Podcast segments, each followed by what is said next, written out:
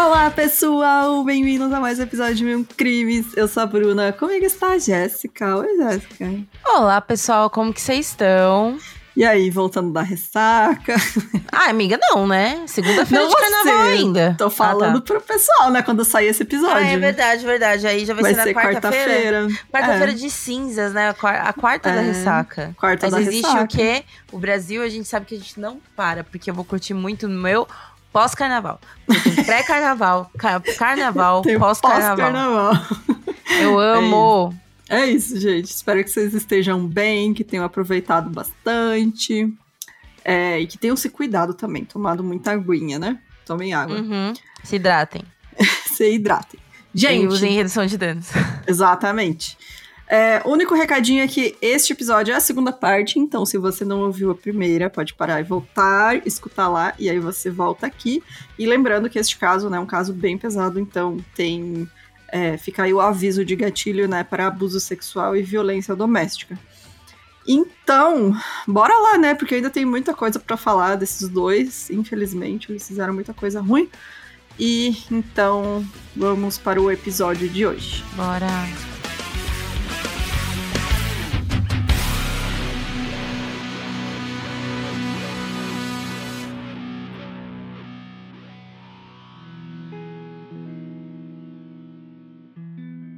Lembrando então que no primeiro episódio a gente contou, né, tanto a história do Gerald quanto da Charlene, quantos casamentos eles tiveram, as famílias dos dois, né, todos os abusos que o Gerald tinha cometido contra todas as esposas que ele teve e também contra a própria filha, né, o abuso sexual contra a própria filha. E aí a, a gente parou, eles já tinham matado várias pessoas, né, várias adolescentes. E eles ele estava usando um nome falso, né? Então, voltando, em 24 de abril de 1980, dez meses depois que eles assassinaram a Brenda e a Sandra, o Gerald queria ir atrás de novas vítimas. Ele chegou para Charlene e falou: oh, Estou sentindo o sentimento, né? Estou sentindo alguma coisa, tô com aquela vontade. Ele falava assim, ela já sabia o que era. Depois de andar por Sacramento, eles foram até o shopping da cidade vizinha de Citrus Heights e aí os dois entraram juntos e em pouco tempo o Gerald apontou para duas meninas que estavam saindo de uma livraria. Ele foi junto, ele mesmo escolheu as vítimas, né? Normalmente era a Charlene que ia sozinha. Quem eram essas meninas, né? Eram a Karen Chipman Twiggs e a Stacey Ann Redkin, que ambas tinham 17 anos. Elas tinham recém conseguido um trabalho em uma rede de fast food no shopping. E naquele dia, elas tinham recebido seu primeiro pagamento. Então elas estavam muito felizes, elas estavam elas tentando decidir o que fazer para comemorar, porque elas estavam, meu, primeiro pagamento assim da vida, sabe? Primeiro emprego delas e tal. E aí elas queriam aproveitar. A Charlene se aproximou delas e perguntou se elas queriam fumar maconha. Mais uma vez, né, o, era a tática que ela usava. E as meninas aceitaram, né? Tipo, ah, a gente já tá aí querendo comemorar, tá? Essa menina aqui um pouco mais velha oferecendo maconha, né? Vamos lá e seguiram ela para o estacionamento. Depois que elas entraram na van, aquele mesmo mesma tática de sempre, né? O Gerald se aproximou, apontou a arma para elas e ele disse para elas que elas estavam sendo sequestradas, mas que se fizessem o que ele mandava, elas não se machucariam. Mano. É. Charlene dirigiu pela Interestadual 80 enquanto Jared mandava que as garotas tirassem a roupa. Ele disse para Charlene parar em um supermercado, amarrou as adolescentes e as deixou com ela enquanto saiu para comprar um novo martelo. Eles pegaram a estrada novamente com Jared estuprando as meninas enquanto Charlene dirigia. Seguindo as direções deles, ela dirigiu até uma área isolada perto de Lovelock, Nevada. Jared saiu com sua pá e martelo e levou uma das meninas para a área afastada. Depois voltou para buscar a outra que havia ficado na van. Quando ele retornou pela segunda vez, disse a Charlene que ela tinha que ver onde as garotas estavam. Ela tentou resistir, mas ele insistiu. O que Charlene viu foram duas covas que ele havia passado um galho por cima para nivelar a terra. Enquanto dirigiam de volta para casa, Gerald mandou que ela limpasse avanço de qualquer vestígio de suas vítimas. Ela jogou o martelo pela janela no caminho de volta da interestadual. é aquela. Cada vez ficando um negócio gráfico pra ela, né? Vai envolvendo cada vez mais, exatamente. Sim. E tem aquele rolê do tipo, antes ela até poderia meter o louco pra falar que não sabia o que ele fazia, né? É. Nesse momento ela já tinha visto o que ele fazia. Sim. Lembrando, gente, que a gente fez, eu fiz esse roteiro, né, baseado no livro The Sex Slave, The Sex Slave Murders, que é de R. Barry Flowers. Eu vou colocar no nosso Discord. Eu vou colocar agora antes que eu esqueça. É, mas fica a indicação que tem muito, muito detalhe que eu acabei não colocando aqui, porque é realmente muita coisa que aconteceu, né? A mãe da Karen, a Carol Twigs, ela tinha combinado de se encontrar com a filha no shopping naquela mesma tarde, e aí quando a menina não apareceu, ela tentou procurar pelo local sem sucesso, e na mesma noite notificou o desaparecimento da filha para a polícia. E aí, boletins com as informações das duas adolescentes foram enviados para as autoridades locais e pôsteres com fotografias delas foram distribuídos pela cidade. Os restos mortais delas foram encontrados apenas três meses depois, em 27 de julho de 1980, por dois campistas que descobriram as covas rasas que tinham sido remexidas por coiotes. Então, é, como ele teve esse trabalho né, de enterrar elas, acabou demorando muito mais. E elas foram identificadas só uma semana depois, quando a mãe da Stacy, ela teve um pressentimento de que aqueles corpos, né, um deles poderia ser o corpo da própria filha dela. E aí ela procurou a polícia, forneceu os registros dentários para identificação, e aí elas foram identificadas. Então, mais uma vez, os dois têm aquela coisa, né, de, ah, é uma menina saindo do shopping, uma jovem, né, saindo do shopping com duas adolescentes, não chama a atenção de ninguém. Levaram uma van, né, que já é um, um negócio que você consegue limpar fácil também, né, os vestígios. Foram para um lugar isolado, e passou muito tempo até encontrarem os corpos. Então, as provas materiais que poderiam ter, lembrando que nessa época já era muito difícil, né, você conseguir qualquer coisa, é, aí foi destruído, né, com o tempo. Então, os dois tiveram realmente, assim, muita sorte no, nos crimes que eles cometeram, até eles começarem a ficar desleixados, né, e ter mais segurança de cometer que as coisas. Que é o rolê do serial é. killer é. mesmo, né? De Exato. tudo muito bem, tudo muito legal, mas aí ele começa a cagar porque ele acha que não vai dar ruim nenhum. Exatamente. Uh, não haviam mais pistas né, para a polícia seguir, mas os investigadores Tom Multis e John Cobson, que eram do Serviço Estadual da Investigação, assumiram o caso. Eles rastrearam o maior número possível de testemunhas entre o shopping e o local onde os corpos foram encontrados, questionando e entrevistando dezenas de pessoas. Em pouco tempo, Charlene descobriu que estava grávida novamente e decidiu que manteria a gravidez independente do que Jarrett dissesse. Em 1 de junho de 80, eles se casaram novamente, com Jarrett usando sua nova identidade, né? Então, várias, né? Por aí. No dia 7, eles resolveram fazer uma viagem juntos para o litoral. Durante essa viagem, uma mulher chamou a atenção de Gerald mesmo estando grávida, o que fugia do padrão de vítimas. Eu não sei também até que momento também isso equipara, tipo, se ele tinha um perfil, né? De mulheres. Enfim. Era adolescente, né? Geralmente. Menina, menina bem jovem, justamente por não oferecer tanta resistência, ser mais fácil de controlar, né? E. Uhum. Até depois, a, a, a, Charlene até questiona ele, tipo, mas ela tá grávida, e daí ele até fala assim: é, e você também tá. É meio que uma provocação, sabe, para ela. Porque é hum, é. Muito... É isso que eu pensei por é. causa desse perfil, porque Poxa, a mulher dele tá grávida, meio que uma indireta pra ela em alguma Sim. esfera.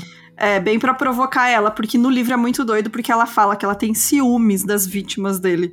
Porque ele fala que ela nunca vai ser mulher suficiente, que ela não agrada, não consegue é, satisfazer ele, sabe? E aí ela é uma relação tão doentia que ela sente ciúmes das vítimas que ele tá estuprando, sabe? Tipo, ela fica, nossa, olha só, essa menina nova, eu nunca vou conseguir ser que nem ela e, e ele vai, nunca vai sentir esse prazer comigo, sabe? É, uhum. E aí, tipo, ele tá sempre fazendo isso com ela, né? Tipo, uma, falando que ela não é o suficiente e que ah, por isso ele né? precisa. Né? É, diminuindo ela. E aí, depois que ela fala, ah, tô grávida, de novo vou manter a criança, aí ele, tipo, é bem para provocar mesmo. Ele fala assim: não, mas você tá grávida, então eu vou pegar uma grávida. E é isso, só para diminuir ela mais ainda, né? Porque ela ficava, não, ele só quer menina nova. E aí ele vai nessa mulher que é a mais velha e está grávida, né? E, E é isso, assim, é, uma, é o tempo inteiro, tudo que ele faz é para diminuir a Charlene e para controlar ela e para manter o poder sobre ela, sabe? Uhum. Essa mulher grávida, então, quem que era ela, né? Era a Linda Aguiar, de 21 anos. Ela tava caminhando sozinha para casa depois de ter ido no mercado. Ela tava grávida de quatro meses de seu segundo filho. Então tava recém começando a aparecer a barriga, mas dava para ver, sabe? E aí, quando a van parou do lado dela oferecendo uma carona, ela viu que se tratava de um jovem casal e aceitou. Tipo, ah, é um casal simpático, vou aceitar a carona. A Charlene conversou um pouco com a Linda até que o Gerald mandou que ela assumisse a direção. É, a Linda, como entrou por conta na van, né, e eles estavam dirigindo, ela ficou na parte de trás conversando sem desconfiar de nada, né? Até que eles trocaram de lugar, a Charlene começou a dirigir. E o Gerald mandou, é, foi para a parte de trás da van, onde estava a Linda, e apontou a arma para ela. Eles dirigiram até uma área isolada e a Charlene saiu da van para esperar que ele completasse a sua fantasia sexual, né, de estuprar mulheres. Então, uhum. depois de um tempo, ele saiu da van e eles voltaram a dirigir com a Linda amarrada na parte de trás da van. Ela ainda estava viva. Depois de percorrerem alguns quilômetros, o Gerald encontrou um lugar que seria ideal e estacionou e ameaçou a Linda pra, com a arma, né, para que ela descesse. Era uma praia bem isolada que eles foram. A Charlene esperou na van enquanto o Gerald levava sua vítima para longe. Ela esperou ouvir os sons de tiro, né, mas acabou nunca acontecendo. E quando o Gerald voltou, ele contou sorrindo para ela que ele tinha matado a sua vítima com uma pedra e depois estrangulado ela para ter certeza. Tipo, contou sorrindo assim, orgulhoso do que ele tinha feito. É que para ele tem esse, esse lance de atormentar ela também, né? É, sim. Olha do que eu sou capaz, né? Tipo, matei tipo, a mulher grávida. Ter medo Nossa. de mim, sabe? Exatamente. Dois dias depois, o namorado de Linda reportou seu desaparecimento para a polícia. Testemunhas da região disseram ter visto ela andando a pé pelos seus compromissos na cidade. Era normal que às vezes ela saísse por alguns dias quando precisava de algum tempo sozinha, né? Ficar andando. Eu faço isso também. e por isso a polícia não ficou alerta nos primeiros dias. Mas depois de uma semana sem notícias dela, a polícia se convenceu que ela poderia ser vítima de algum crime. Aí a polícia já não, ainda não tinha traçado, né, um, uma linha? Não, porque eles matavam em diferentes locais, né? Diferentes cidades. Uhum. Então, nessa época, as polícias não tinham tanto contato, né? Não tinha essa rede integrada. E aí era muito difícil, né? Eles não se conversavam entre os condados, né? Então, tipo, matava aqui, daí eles se mudavam, ou dirigiam até outra cidade, matava lá. Então não, não tinham feito essa ligação, assim, de, das, das vítimas deles. Não, não tinham uhum. ideia de que era uma pessoa que estava matando todo mundo. É, o modus operandi deles era parecido, mas em vários lugares diferentes, né? Exato, é. Seu namorado se tornou o principal suspeito, né? Porque eles brigavam constantemente e ele já havia batido em Linda. Em 22 de agosto de 80, dois turistas alemães encontraram os restos mortais de Linda em uma praia afastada. A polícia não teve dúvidas da identidade da vítima e a autópsia revelou que ela tinha mãos amarradas e havia sido atingida repetidas vezes na cabeça. Apesar disso, a areia foi encontrada em sua boca, garganta e pulmões, o que indicava que ela ainda estava viva quando foi enterrada. Em algum momento ela acordou, mas não conseguiu se livrar das amarras e morreu sufocada, né? Acho o pior tipo de morte. Assim. Nossa, horrível, né, cara? Uhum. É... Bom, mais acusações caíram sobre o Rick, né, que era o namorado da Linda. E por um tempo ele chegou a fugir para Califórnia porque ele tinha medo de represálias da, da comunidade, né? Tipo, ele realmente estava com medo que as pessoas atacassem ele. Mas ele voltou a pedido da polícia para colaborar com as investigações. Hum, e assim, apenas uma testemunha tinha visto a Linda com seus assassinos, né? Sem saber que eram os assassinos dela. Essa pessoa, ela tava num carro é, na mesma direção que estava a van, ela estava um pouco atrás. E aí, é, ela viu, é, essa pessoa viu a Linda pedindo, né, é, é andando assim na beira da estrada uhum. e, olha, uma mulher grávida, vou parar para dar carona para ela, só que a van parou antes. Por isso que ele percebeu, sabe? E aí ele não lembrava de muita coisa, só que ela tinha entrado em uma van. E a Sim. pessoa inclusive deu a cor errada da van, sabe? Justamente porque ela não lembrava, era tipo, ah, passou uma vez só.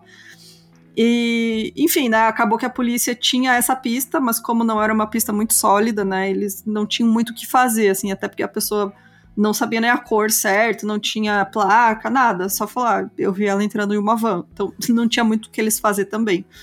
Então, pelos próximos meses, o relacionamento do Gerald e da Charlene foi se deteriorando cada vez mais. Assim, eles estavam brigando muito. Lembrando, gente, que durante toda essa época, o Gerald ainda batia na Charlene, né? É, fazia abuso psicológico com ela. Então, não é ele comete os crimes e aí fica num período de cooldown, assim, né? Esperando e se acalmando. Não, ele continua sendo uma pessoa horrível com ela esse tempo inteiro. Uhum. E, é, né, que, que, que, tem esse rolê também do relacionamento abusivo, né? Que dizem que é a época de. de... Ou de mel, sabe? Isso, até tinha um pouco, assim, mas com ele não durava muito, né? Era só ele ficava por uns dias calmo e logo ele voltava a abusar dela. É, e aí, e eles também estavam abusando muito de álcool e drogas, mesmo a Charlene estando grávida. E em 16 de julho de 1980, depois de passarem algumas horas pescando e bebendo, eles foram para um bar local chamado Sa Sail Inn, que era que, aquelas é, tavernas, sei lá, é aqueles bar de americano, assim, sabe? Bem comum uhum. que tem uhum. por lá. Eles ficaram bebendo e jogando sinuca com outros frequentadores do bar até a hora de fechar. Uma das garçonetes, chamada Virginia Moschel, de 34 anos, chamou a atenção de Jared, né? Isso até foge, né? Porque é. ele tá acostumado com adolescentes, enfim. Sim. Charlene percebeu e pediu que eles fossem embora sem confusão. Jared respondeu que ele é quem decidia quando iriam embora. O bar fechou e eles foram para a van do estacionamento. Mas quando Jared viu Virginia indo em direção ao carro dela, ele pegou sua arma e saiu. Eram duas horas da manhã. Jared apontou a arma para Virginia e forçou ela a acompanhá-lo até sua van. Ele amarrou e assentou do banco do motorista para dirigir. Enquanto dirigia, Jared informou a Charlene que iria levar sua nova vítima para casa deles. Charlene implorou para que ele não fizesse isso, então ele concordou em ficar na van. Ele, ele estacionou na frente do prédio onde moravam e Charlene foi para casa. Algum tempo se passou até que subissem no apartamento e mandassem ela descer, pois ele havia acabado. É aquela coisa, vai escalando, né? Ele, uhum. tipo, quer levar a mulher pra casa deles, assim, pra, pra, né, pra abusar dela na casa deles. E a Charlene, não, sabe? Tipo, é a nossa casa. E a Charlene também já tava preocupada que já tava saindo do controle, porque eles já estavam num local, assim, que pessoas tinham visto eles é, conversando com a garçonete, tinha mais gente no bar, sabe? É, vai que tivesse alguém no estacionamento que viu eles. Então a Charlene já tava, tipo, puta, desde a da Linda, né? Que eles pegaram na estrada, assim, também. E ela até fala, ah, uma mulher grávida, ela deve ter um marido em casa esperando. Enfim, o pai da criança deve, vai ficar esperando e vão ir atrás dela. Então ela percebe que o Gerald tá ficando mais desleixado e se importando menos com a segurança deles, assim, né? Então ela já fica, meu, você vai levar ela na nossa casa, e aí, como é que a gente vai se livrar das provas? Vai que algum vizinho vê, sabe? É, ela fica, é muito arriscado. Por isso mesmo que ele aceita ficar na van. Sim.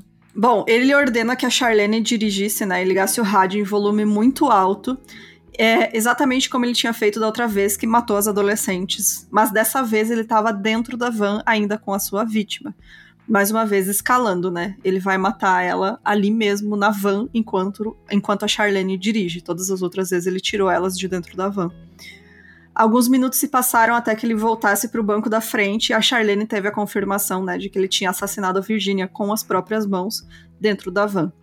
Eles dirigiram até uma rua afastada, o Gerald se livrou do corpo, então eles voltaram para casa. A babá que estava cuidando dos dois filhos da Virginia reportou o desaparecimento dela quando ela não voltou para casa depois do trabalho, na manhã de 17 de julho. E seus amigos perceberam que o carro dela ainda estava no estacionamento do bar onde ela trabalhava, com o vidro do lado do motorista aberto. Isso no dia seguinte, né? Então já foram feitos grupos de busca para tentar encontrar a Virginia. Enquanto isso, a polícia descobriu que haviam cinco clientes no bar naquela noite. Três trabalhadores locais que sempre frequentavam um bar e um, um casal desconhecido chamado Stephen e Charlene. O nome havia dito que era bartender em um clube de El Paso Heights.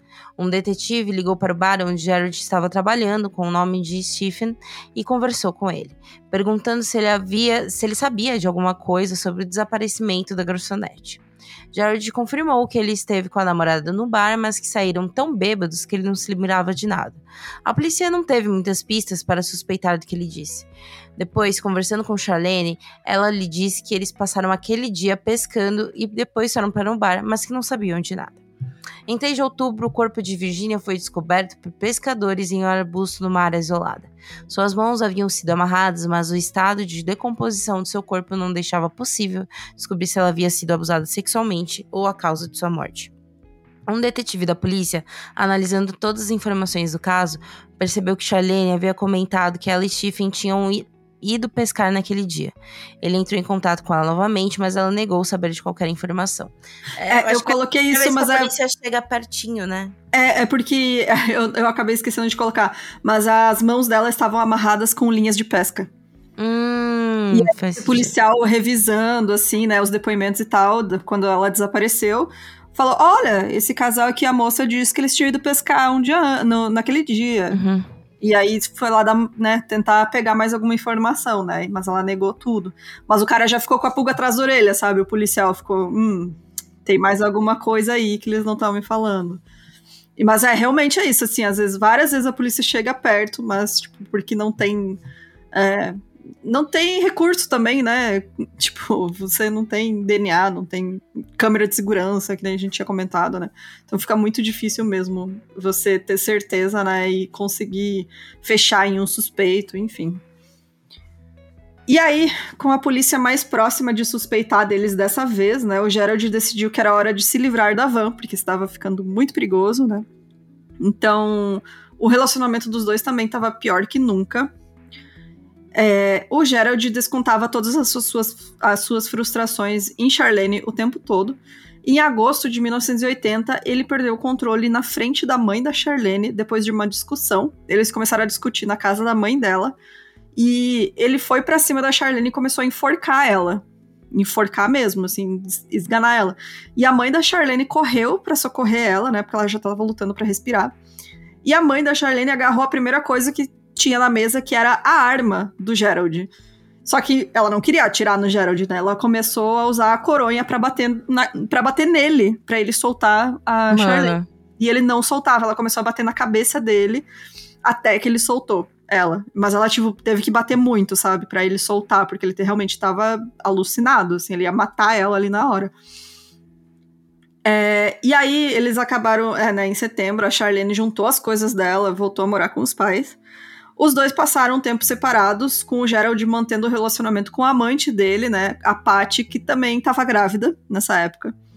Mas eles não ficaram muito tempo longe um do outro, né? Logo em novembro daquele ano, o Gerald já planejava fazer sua próxima vítima com a ajuda da Charlene.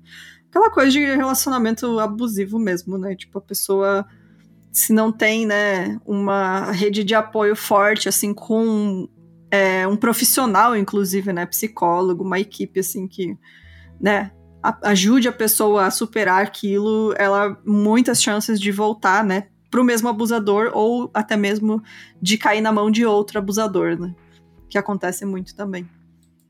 Sim. No dia 1 de novembro, usando o carro de Charlene, que ela ganhou do pai dela, né? Afinal, ele era um fudido. É, tem isso ainda, um né? Cara, o Gerard é muito filha. Não, Além de tudo, ele é um fudido, cara. Ele, tipo, não trabalha, ele não tem nada, ele é um desgraçado, abusivo e. E pé. Como é que fala? Pé. Como é que é? Não é pé. É pé rapado.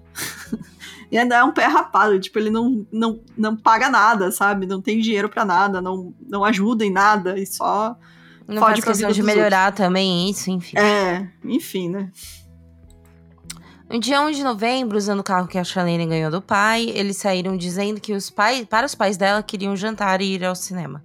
Eles rodaram por alguns lugares procurando vítimas. Já era uma da manhã e no dia 2, quando Jared avistou um casal no estacionamento no shopping. Charlene estacionou e Jared saiu com sua arma para se aproximar do casal. Craig Miller, de 22 anos, e Mary Beth, de 21 anos, eram noivos. O jovem casal iria se formar no ano seguinte, ele com contabilidade e ela com finanças. Eles tinham saído para jantar e estavam indo para casa quando foram abordados por Jared e obrigados a ele ir até o carro onde Charlene esperava. Quando estava quase saindo com o carro, um dos irmãos da fraternidade de Greg estava passando no estacionamento e reconheceu o casal no caso de dois estranhos, né? No carro de dois estranhos. Ele se aproximou e percebeu que o homem no banco da frente, com seus dois amigos parecendo tensos no banco de trás. Ele chegou a dizer a Craig: Achei que vocês já tinham feito festa suficiente pela noite. Ao que Greg respondeu que era melhor ele ir embora e que não era da conta dele, né? Obviamente, eu acho que o amigo estranhou na hora, né? Sim. O Craig, quando falou isso, ele esperava, assim, que o cara entendesse, sabe? Que era, tipo, colega de fraternidade, sabe? Então eles eram bem conhecidos. Hum, era bem amigos, né? Isso, bem amigo. E aí ele, tipo, tomara que o cara entenda. E o, né, deu certo. O cara realmente achou muito estranho, assim. É, e nessa hora a Charlene tinha saído do carro, porque assim, quando os dois abordaram. É, o, o Gerald abordou os dois, o Craig ele pensando muito rápido, ele falou assim, ele pensou assim, vou fazer questão que as pessoas percebam que a gente foi sequestrado, sabe? E aí ele pegou a chave do carro e jogou a chave do carro deles. Hum. Sabe, pra eles Boa. não poder pegar, ou enfim, não poder nem fechar o carro, o carro ficou aberto. É aquela coisa, pelo, é, pelo sim, pelo não, melhor falar, demonstrar que fui sequestrada, né? Exatamente, é. E aí a Charlene, o Gerald mandou a Charlene procurar as chaves, e ela tava procurando quando esse amigo chegou. É, e aí, enquanto esse amigo tava lá perguntando essas coisas, enfim, né, tentando entender aquela situação, a Charlene voltou pro carro. E ela mandou ele sair de perto. E ele, esse cara perguntou, né, o que que tava acontecendo, quem são vocês, tipo, pra onde vocês estão indo? E a Charlene respondeu que não era da conta dele. E aí ela começou a xingar ele, cuspiu nele, é, deu um tapa no cara e xingou ele, assim, ficou putaça do nada, né? E daí ela entrou no carro e saiu dirigindo. E o cara ficou atônito, assim, sem reação, né? Era essa a intenção dela, de, de deixar o cara é, sem reação para que ele não fizesse mais nada, sabe? Não tentasse assim, tirar os dois do carro, enfim. E o, mas o cara mesmo assim conseguiu anotar a placa do carro. É, a Charlene seguiu as direções que o Gerald estava mandando. Ela também ficou muito puta já desde o início, porque era a primeira vez que eles estavam sequestrando um homem junto. E ela já ficou com muito medo porque homem reage, né? A mulher, ela quer se preservar. O homem, ele, ainda mais que ele era namorado da menina, né? Então ela ficou com muito medo do cara reagir, enfim. Mas, enfim, né? Eles, ela foi, seguiu. Eles chegaram até uma estrada secundária perto do Lago Bass. E o Gerald, apontando a arma, mandou o Craig descer do carro e andar. A menos de dois passos na frente do carro, o Gerald executou o Craig com um tiro na cabeça. Quando ele caiu, ele deu mais alguns tiros. E aí ele voltou pro carro e manda que a Charlene leve eles para o, o apartamento deles. É, dessa vez ela não contestou, né, que levassem a vítima para o apartamento. E no caminho, o Gerald começou a agarrar a Mary e abusar dela. E enquanto isso, ele falava assim: Você vai ser a minha Krista esta noite. Lembrando que Krista é a filha dele, adolescente. Sim. Ai, mano. Que Você ele sabe abusava. se já chegou. Ah, é verdade, eu lembrei, lembrei, lembrei. Lembrei do episódio. Sim, é, que a filha chegou a acusar ele, enfim, por sim, isso que ele sim. mudou a identidade. No apartamento, Charlene ficou na sala enquanto Jared levou Mary para o quarto. Horas se passaram até que ele saísse, acordando Charlene que havia dormido no sofá.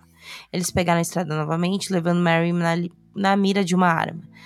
Em uma estrada isolada no interior, Jared executou Mary enquanto Charlene esperava no carro. Por volta das nove da manhã, o amigo de Craig e vários outros colegas da fraternidade foram até o estacionamento do shopping verificar se o carro do casal ainda estava lá.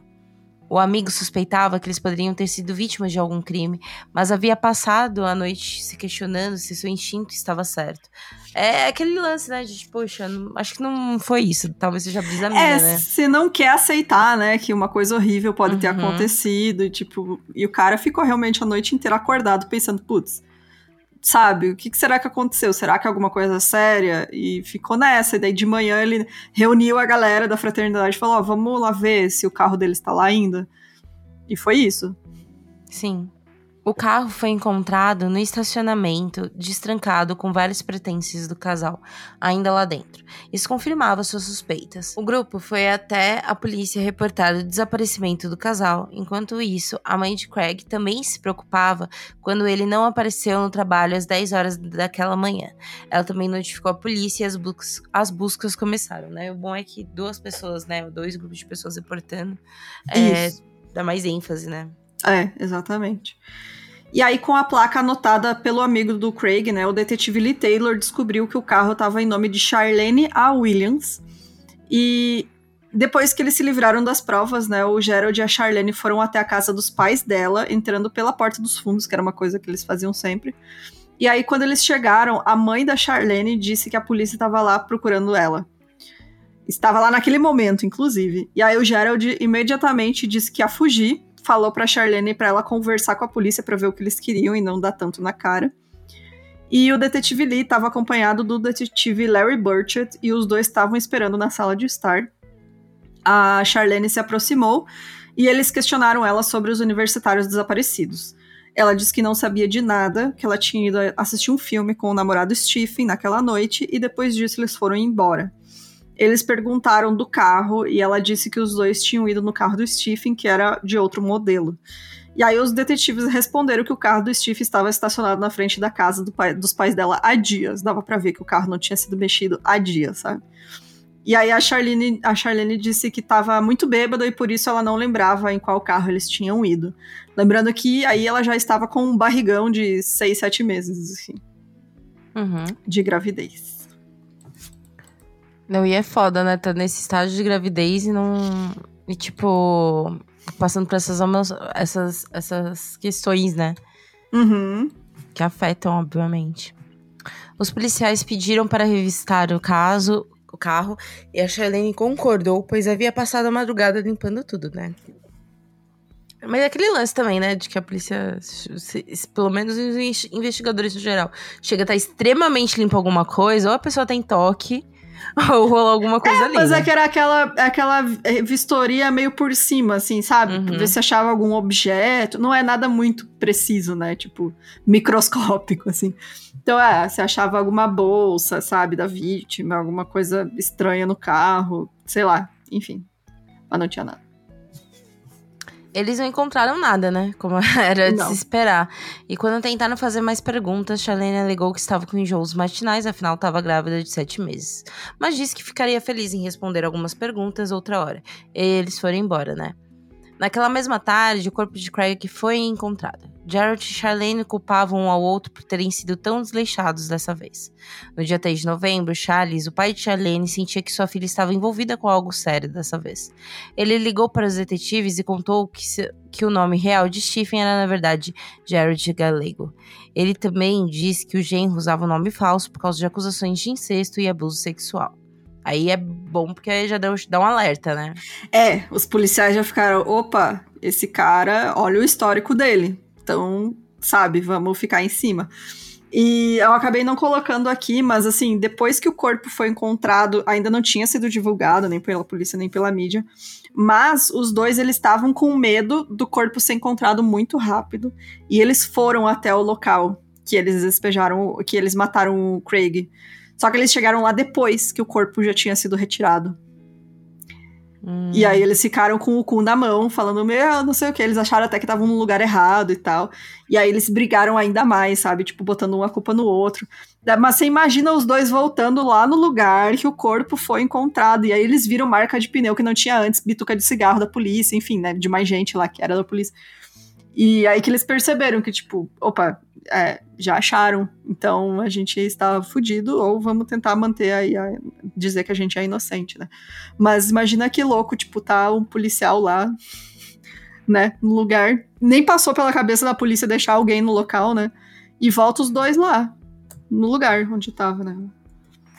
Uhum. Muito, muito, mu- muito golpe de sorte mesmo, não tem ninguém lá no local quando eles foram. É, é, eles foram constante sorte, né? Porque se você Muito. pensar bem, é, eles não é que eles eram muito cuidadosos. Não eram, não eram cuidadosos. Não eram Foi sorte metódicos. mesmo. É.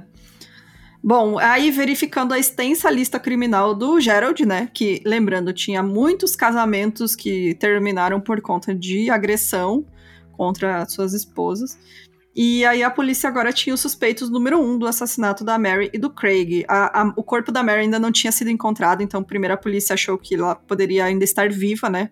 Sendo, sendo mantida em algum lugar. E, mas mesmo assim, né, os pais da Charlene iam fazer de tudo pra tentar ajudar a filha. Afinal, os pais dela faziam de tudo, assim. né, ela era a filha única, a filhinha do papai, enfim. É, eles se encontraram no estacionamento, né, a, o Gerald e a Charlene e os pais dela. A Charlene contou que ela e o Gerald iam sumir por um tempo, e os pais dela deram roupas e dinheiro, e é, eles até pediram para ele se entregar e tal, porque eles falaram: ah, não, a gente é inocente, isso aí é tudo mal entendido. Daí a mãe dela, tipo, tá, então se entrega, vamos resolver isso, né? E eles, não, não, eles vão botar a culpa no Gerald porque ele já tem acusação falsa em cima dele. Papinho, né? E o, os pais dela acreditaram, óbvio. O Gerald e a Charlene, então, eles foram em direção a Reno, acreditando que eles iam conseguir fugir da polícia a tempo. E aí, em Sacramento, a polícia encontrou cartuchos de bala no sótão de um bar que ele tinha trabalhado. É, isso porque em uma noite, esse. Não, é uma anta também, né? ele, para vocês verem como não é nada esperto esse homem, né? Ele levou uma mulher lá no sótão do bar para dar uns tiros assim para impressionar ela, tipo, ah, mostrar minha arma, sabe? E aí encontraram essas balas e tal, porque aí já tinham a ficha dele, foram verificar nos lugares que ele trabalhava. Encontraram essas balas e a balística mostrou, né, que batiam com as usadas no assassinato do Craig Miller. Então aí eles já tinham uma certeza, né, de que ele estava envolvido no assassinato. É, o casal largou o carro no estacionamento de um cassino em Reno e pegaram um ônibus para Salt Lake City. Quando chegaram, Charlene ligou para seus pais pedindo mais dinheiro. De lá, eles mudaram a cidade mais duas vezes. Meio que o pai. É que também, né, dá pra entender, né? Que o pai tava ajudando a filha, né? Não tava ajudando o namorado dela, né? Mas por si é. só ajudou um, ajudou o outro. Exatamente. Quando estavam em Omaha, Omaha na verdade, no é. Nebraska, Charlene ligou novamente pedindo mais dinheiro. Seus pais aceitaram enviar mais de 500 dólares e perceberam que a chance de Charlene sair dessa situação com vida era que eles atraíssem. Era se eles atraíssem, na verdade, né? Uhum. Como assim? Ah, atraíssem? Ou traíssem Não, ela? traíssem ela. Ah, tá. Tipo, então os pais dela traíssem, fizessem uma traição contra ela, entendeu? Tá, regravam, né, amiga? Porque ficou Seus pais aceitaram enviar mais de 500 dólares e perceberam que a chance de Charlene sair dessa situação com, a, com vida é se eles atraíssem. Eles planejaram contar ao FBI que iriam enviar dinheiro para sua filha e onde encontrá-la. O que eles não sabiam é que já estavam sob vigilância do FBI desde que Charlene havia fugido. Agentes seguiram o casal e obtiveram a informação que eles haviam enviado dinheiro para Omaha o escritório do FBI da cidade foi notificado, os agentes foram enviados para a agência de Western Union, onde Charlene iria receber o dinheiro. Em 17 de novembro de 80, os dois foram presos. Cinco dias depois, em 22 de novembro, o corpo de Mary Elizabeth Sowers foi encontrado em uma vala rasa.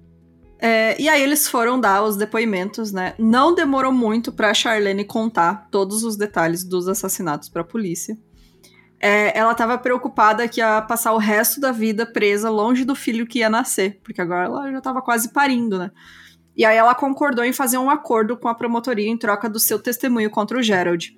E ela era a vítima, a vítima, a, a testemunha perfeita, né? Porque ela estava presente em todos.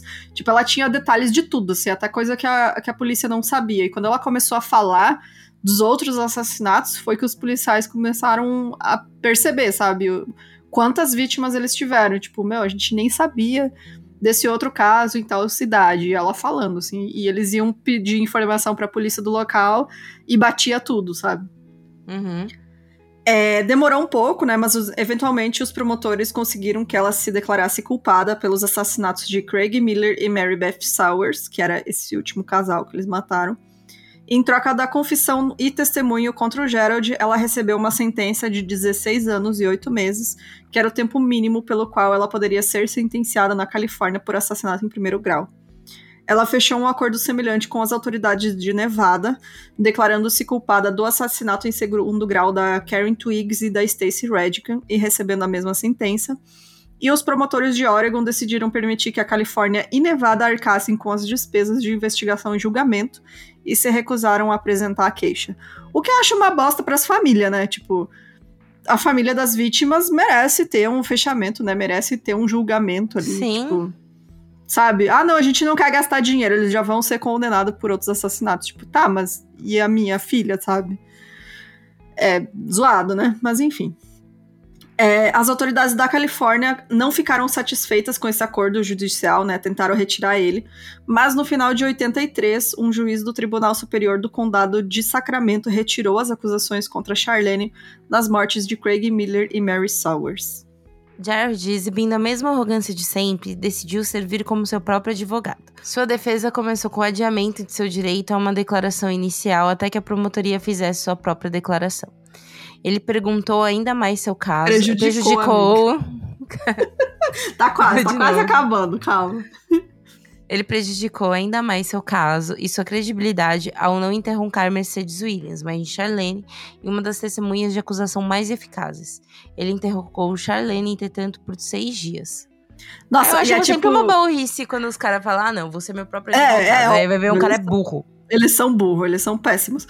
E é tipo o interrogatório dele, assim, que ele, as, as coisas que ele faz pra Charlene, sabe? As perguntas. Ele tenta desmoralizar ela, falando, ah, e aquela vez que eu te peguei com uma mulher na cama, sabe? Uns negócios uhum. assim. Ah, não, mas você gostava de mim, né? Você gostava de dar para mim. É tipo uns negócios, assim, surreal, surreal. O cara realmente, assim, ter a cabeça enfiada na própria bunda. É absurdo, absurdo. Uhum.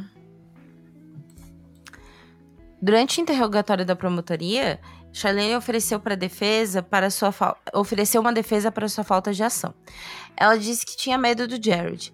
Ele a espancou e a ameaçou. Ele exigia e ficava com todo o dinheiro que ela ganhava, e quando ela expressava dúvida ou descontentamento, ela testemunhou que ele a humilhava, dizendo que não era uma garota de coração que ele pensava, né? Aquela, aquela tortura psicológica e física, né, que rolava. Uhum. Durante uhum. o interrogatório, Jared tentou minar a credibilidade dela, oferecendo como prova uma bilhete de amor que ela escreveu para ele após a captura. Ele a retratou como viciada em drogas instável e fez admitir um caso lésbico que teve enquanto estava na, na prisão, aguardando o julgamento. Ah, né, tipo assim, olha, ela, ela, ela, teve um caso, ela não tem moral para falar de mim, diz é. o cara que estuprou não sei quantas mulheres. Exato, e assassinou, né? É. é. É, surreal. É surreal. Esse cara, assim, é, é, é tipo. E também não, a gente tem. tem. que pensar que sempre aquele lembrete, né, de que, tipo, a justiça também é muito machista, né? Sim. Então, se hoje em dia já é, imagina nos anos 80, né, que é. rolou isso. Exatamente. Assim, parecia improvável que o Gerald pudesse fazer qualquer coisa para minar ainda mais a sua própria defesa, mas ele conseguiu. Porque ele, no, assim, né, o cara já se coloca como o próprio advogado, que já é um negócio assim, burro dos burros, mas ele fez algo que também está é tão condenável quanto, né, quando é você é acusado de um crime, que é se colocar como testemunha. Uhum. Porque aí você dá a oportunidade para os promotores, né, fazer perguntas e pegar ele em inúmeras inconsistências. Então, tipo, você não é, se você é acusado, você não é obrigado a depor. Mas se você se coloca como testemunha de defesa, a promotoria vai poder te interrogar também. E aí, né, aí o problema é seu. que você vai Sim. ter que responder ali tudo que eles perguntarem, né? E aí, em sua declaração final, ele admitiu que tinha levado uma surra legal, né? No, no sentido de legalidade, né? Óbvio, uhum. né? Porque ele estava sem advogado. Mas ele pediu ao júri que acreditasse nele com fé, se nada mais. Olha só, que coisa, né? Em 21 de junho de 1983, o Gerald Galedo foi condenado à morte pelos assassinatos de Craig Miller e Mary Beth Sowers, Após esse julgamento na Califórnia, ele foi acusado em Nevada pelos assassinatos de Stacey Redican e Karen Twiggs, Brenda Judd e Sandra Coley. Como os corpos da Brenda e da Sandra não tinham sido encontrados ainda, a melhor evidência do estado estava no caso da Stacey e da Karen.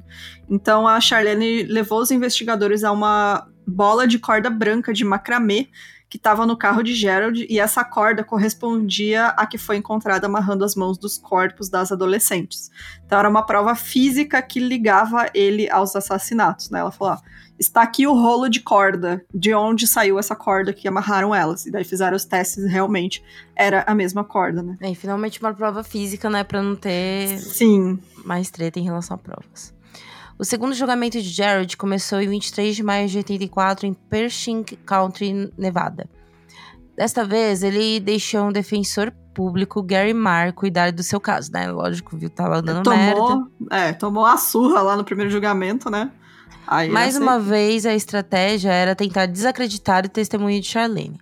Como testemunha principal, ela deu um relato detalhado das últimas horas de Stacey Redigan e Karen Twiggs. Gary não teve mais sorte em influenciar o júri que Jared teve, e eles levaram apenas duas horas e meia para retornar como um veredito culpado. Jared foi novamente condenado à morte, tornando-se um dos poucos criminosos americanos a ser colocado no corredor da morte e dos estados em dois estados simultaneamente. Depois que a sentença de morte de Jared em 84 pelo sequestro e assassinatos de Stacey Redican e Karen Twiggs foi revertida em uma apelação, ele recebeu uma nova audiência de penalidade em 1999. O júri levou menos de uma hora para sentenciá-lo novamente à morte pela segunda vez pelos assassinatos das duas jovens.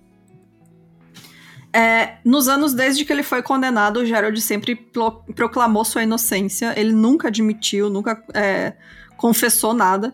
É, em fevereiro de 2001, ele apelou para a Suprema Corte de Nevada, alegando que o seu direito constitucional de se representar no julgamento foi violado quando a autorrepresentação foi negada em sua audiência de 99, mas a Suprema Corte rejeitou essa apelação. E aí, é, em 99 também, os restos mortais da Brenda e da Sandra foram finalmente encontrados e tiveram a sua identidade confirmada por meio de exames de DNA com a família. Então, aí todas as vítimas deles foram encontradas, assim, que a gente sabe, né? Não, assim, eu acredito que podem ter mais vítimas. É, eu acredito que o Gerald pode ter agido sozinho algumas vezes também, sem a Charlene, porque muitas vezes ele viajava sozinho, é, o, o, trabalho dele como motorista de caminhão também, né? Então, assim, eu não duvido que tenha mais vítimas que ninguém nunca descobriu, sabe? Sim. E deve ter várias mesmo. É. Tem inúmeros casos que a gente fala que a gente tem certeza que a pessoa tem muito mais do que foi relatado. Sim. Charlene Galego, conhecida desde meados dos anos 80 por seu nome de solteira, Charlene Williams, foi libertada de sua prisão em Nevada em julho de 97, aos 40 anos. Ela não disse às autoridades para onde estava indo, mas concordou em se registrar como criminosa onde quer que se fixasse residência. Sua mãe criou o filho de Charlene na prisão. Disse que Charlene havia deixado a Califórnia e não voltaria. Enquanto estava na prisão, ela estudou extensivamente psicologia, negócios e literatura islandesa. Específico, né? Hum? Né? Durante uma entrevista, Charlene afirmou que foi também uma vítima quando disse: Houve vítimas que morreram e houve vítimas que viveram. Levei muito tempo para perceber que sou uma das pessoas que viveu. Ela também afirmou que tentou salvar algumas vidas. Jared Galego morreu de câncer em 18 de julho de 2002, aos 56 anos de idade. É, ele morreu no, corredor, é, não morreu no corredor da morte mesmo, ele nunca chegou a ser executado. É, e a, a Charlene. Parte morre assim, né? Inclusive. É difícil, né? Só se era executado mesmo naquela época, assim, né? Hoje uhum. em dia eles passam bastante tempo e acaba ficando lá e, e morre de causas naturais, né? Alguma doença, alguma coisa. Mas é, a Charlene, assim, ela deu entrevistas depois, né? Ela, inclusive nesse livro tem trechos, né, de algumas entrevistas dela.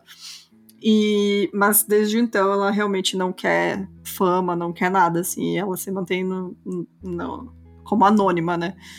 E eu entendo realmente, assim, eu acho que eu entendo também quem acha que ela é extremamente culpada, mas eu acho que ela pagou pelo que ela fez, né? Esse tempo que ela passou na prisão e ela é aqueles casos que a gente vê que realmente teve a reintegração na sociedade, sabe? Porque ela sozinha não ia matar ninguém, eu acho. Sim.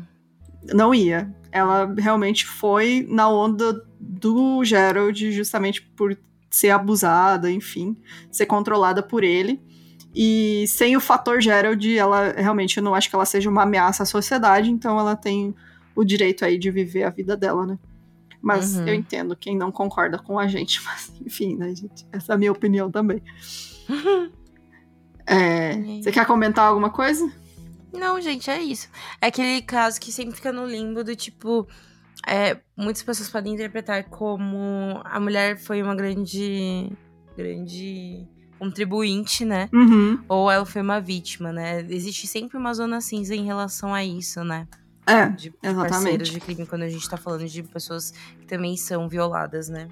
É, tem muitos casos, né, que, é, como a gente mesmo já comentou, falou aqui, outros casos, né, mas tem outros que eu também quero falar, de realmente do casal, os dois serem ativamente, né, participarem dos crimes e procurar vítimas e os dois abusarem. A gente fala, eu acho que o, o, o que mais chama que tem isso é o da do Fred e da Rose West, né? Que ela também participava de abusos, enfim. E Sim. mas né, tem outros casos que são como esse, que realmente é uma pessoa que eu acho que sozinha não teria matado ninguém. E é uma situação extrema, né? Realmente, de abuso, enfim. É, e fica aí, então, mas aquela coisa, né, gente? Foi presa também, né? É, pagou o tempo dela na cadeia. E é isso aí. Então, bora lá para os comentários. Bora, bora.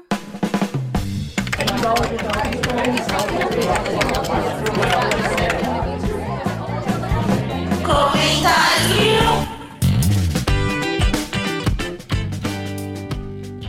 Eu vou começar com a Raquel Casimiro. Ela falou assim: Olá meninas, eu de novo. Olha aí. Estava fazendo caminhada com meu dog quando eu vi vocês lendo meu comentário no post passado. Estava sorrindo à toa na rua e quase tropecei. Cuidado, não vai tropeçar de novo. Olha onde anda. É, com relação ao episódio, é muito bom ver a Bruna apagando a língua depois de tanto falar da Jéssica. Eu acho ótimo. Eu acho, eu acho que é justiça social. Ai, reparação histórica do Mil e Crimes. Agora é sério. Dá para entender o que a Charlene passou nas, mão, nas mãos do marido se é que pode chamar isso de marido, mas enfim. A pessoa tem um instinto de sobrevivência e infelizmente tem a cultura do antes ele do que eu. Vai saber como ele manipulava e o que ele falava que iria fazer com ela se ela não ajudasse. E acho que chega uma hora que a pessoa só faz porque entende que não há uma saída para a vida dela, assim como a personagem de Bom Dia Verônica. Se houvesse uma campanha onde mostrasse que a violência psicológica é tão prejudicial quanto a física e mostrasse formas da mulher escapar disso e realmente punisse o agressor, talvez essa história teria um final diferente.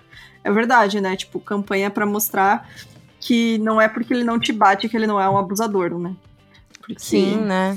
Tem gente que acha isso, né? Ai, nossa, ele nunca encostou a mão em mim, mas você vai ver, o cara é um bosta, sabe? Só fala mal de você, te chama de feia, te chama de tudo que é horrível, faz, né, chantagem emocional, enfim. Gente, isso também é abuso. E muitas vezes o trauma é tão grande quanto um trauma físico, né? Fica ali o trauma psicológico, a pessoa precisa de terapia o resto da vida, né? Então, realmente, cada caso é um caso. É, vou ler o episódio da Nick Cherry que mandou pra gente. Ai, gente, ela mandou um ah, ela bafominhos. Mandou, ela mandou um bafominho que ela fez. Gente, sério. De é amigurumi. E coisinha é muito, muito fofa. E o meu é muito rosa. Fofo. Eu amei. Gente, ó, o, o, o perfil dela de coisinhas que ela faz é Fairy Tailoring é, Fada Tailoring. é, gente, sério, é muito. A gente segue ela lá no Insta, procura lá. As coisinhas que ela faz, os bichinhos, é muito bonitinha. Ela mandou um bafaminho para cada uma de nós. Muito obrigada pelo presente. Mas é isso, pode ler.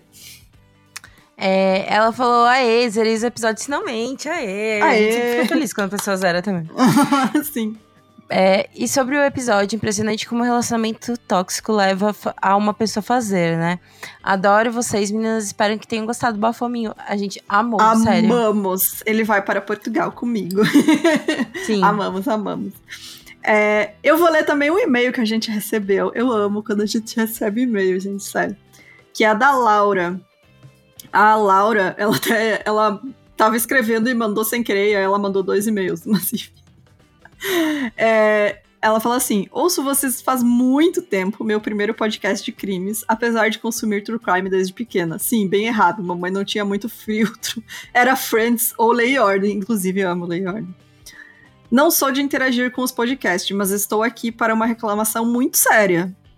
Simplesmente não consigo mais ouvir podcast de crime sem ver o quanto a maioria das pessoas que contam true crime, infelizmente mulheres inclusas, já que praticamente só ouço podcast de mulheres, são extremamente machistas e têm um viés absurdamente misógino.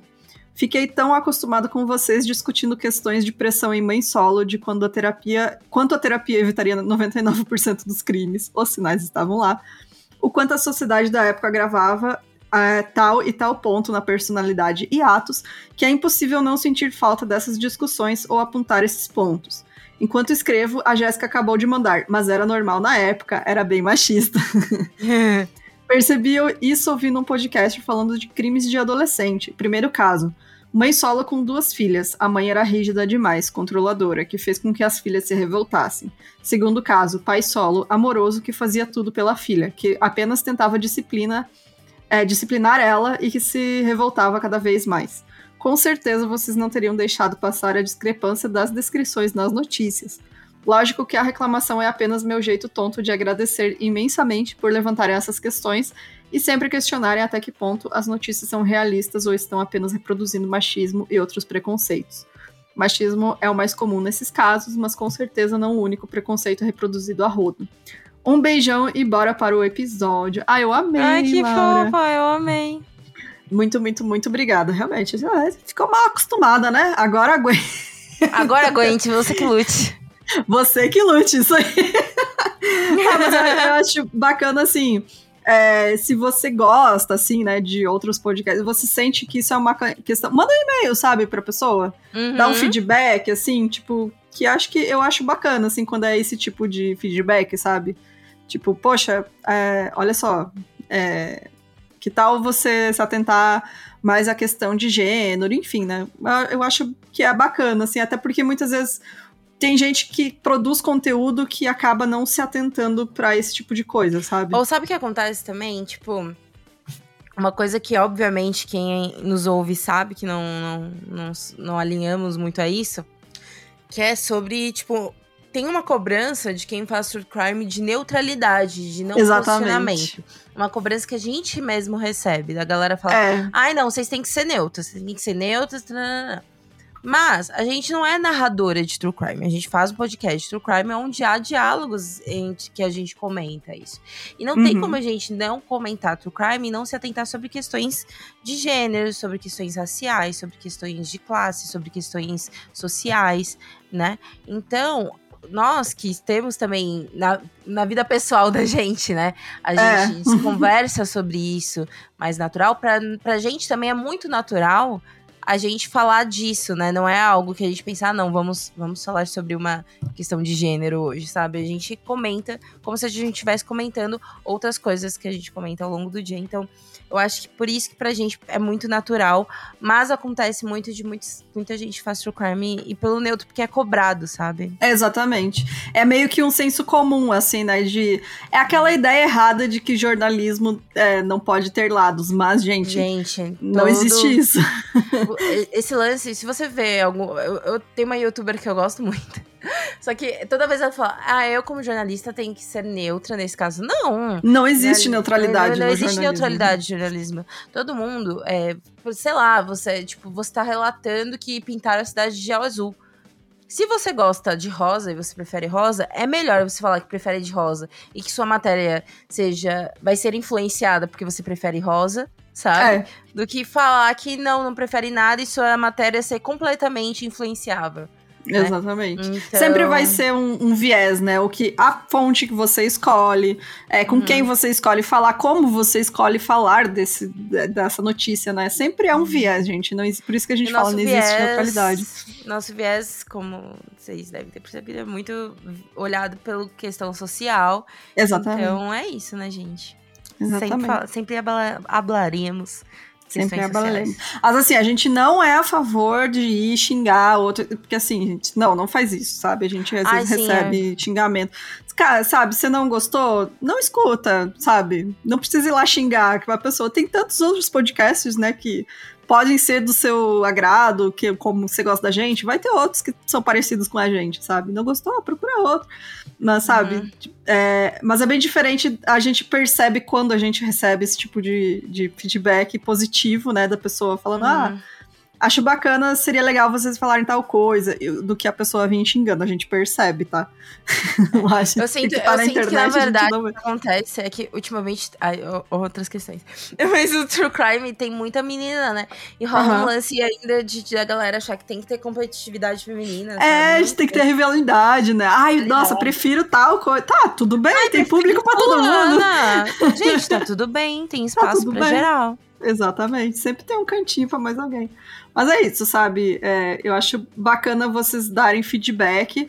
E tanto feedback, assim, nesse caso, né? Você comentar, né? Ah, seria legal vocês trazerem essa visão de gênero, quanto feedback positivo, sabe? Eu acho que a gente na internet tem muito essa de só comenta se é para reclamar, sabe?